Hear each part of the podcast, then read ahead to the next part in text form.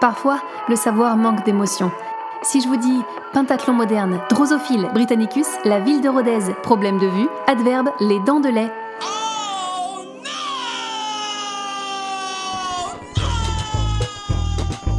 Ce sont des sujets qui vous ennuient d'avance, n'est-ce pas? Je suis là pour vous prouver le contraire.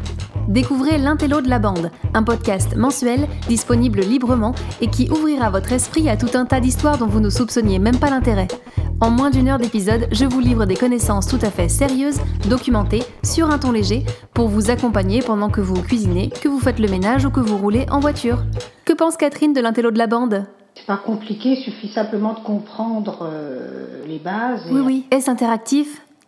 C'est assez interactif, j'aime bien ça, oui. Et ça vous permet d'avoir quelque chose à dire en société? Je trouve que quand j'ai pas d'idée, ça m'en donne.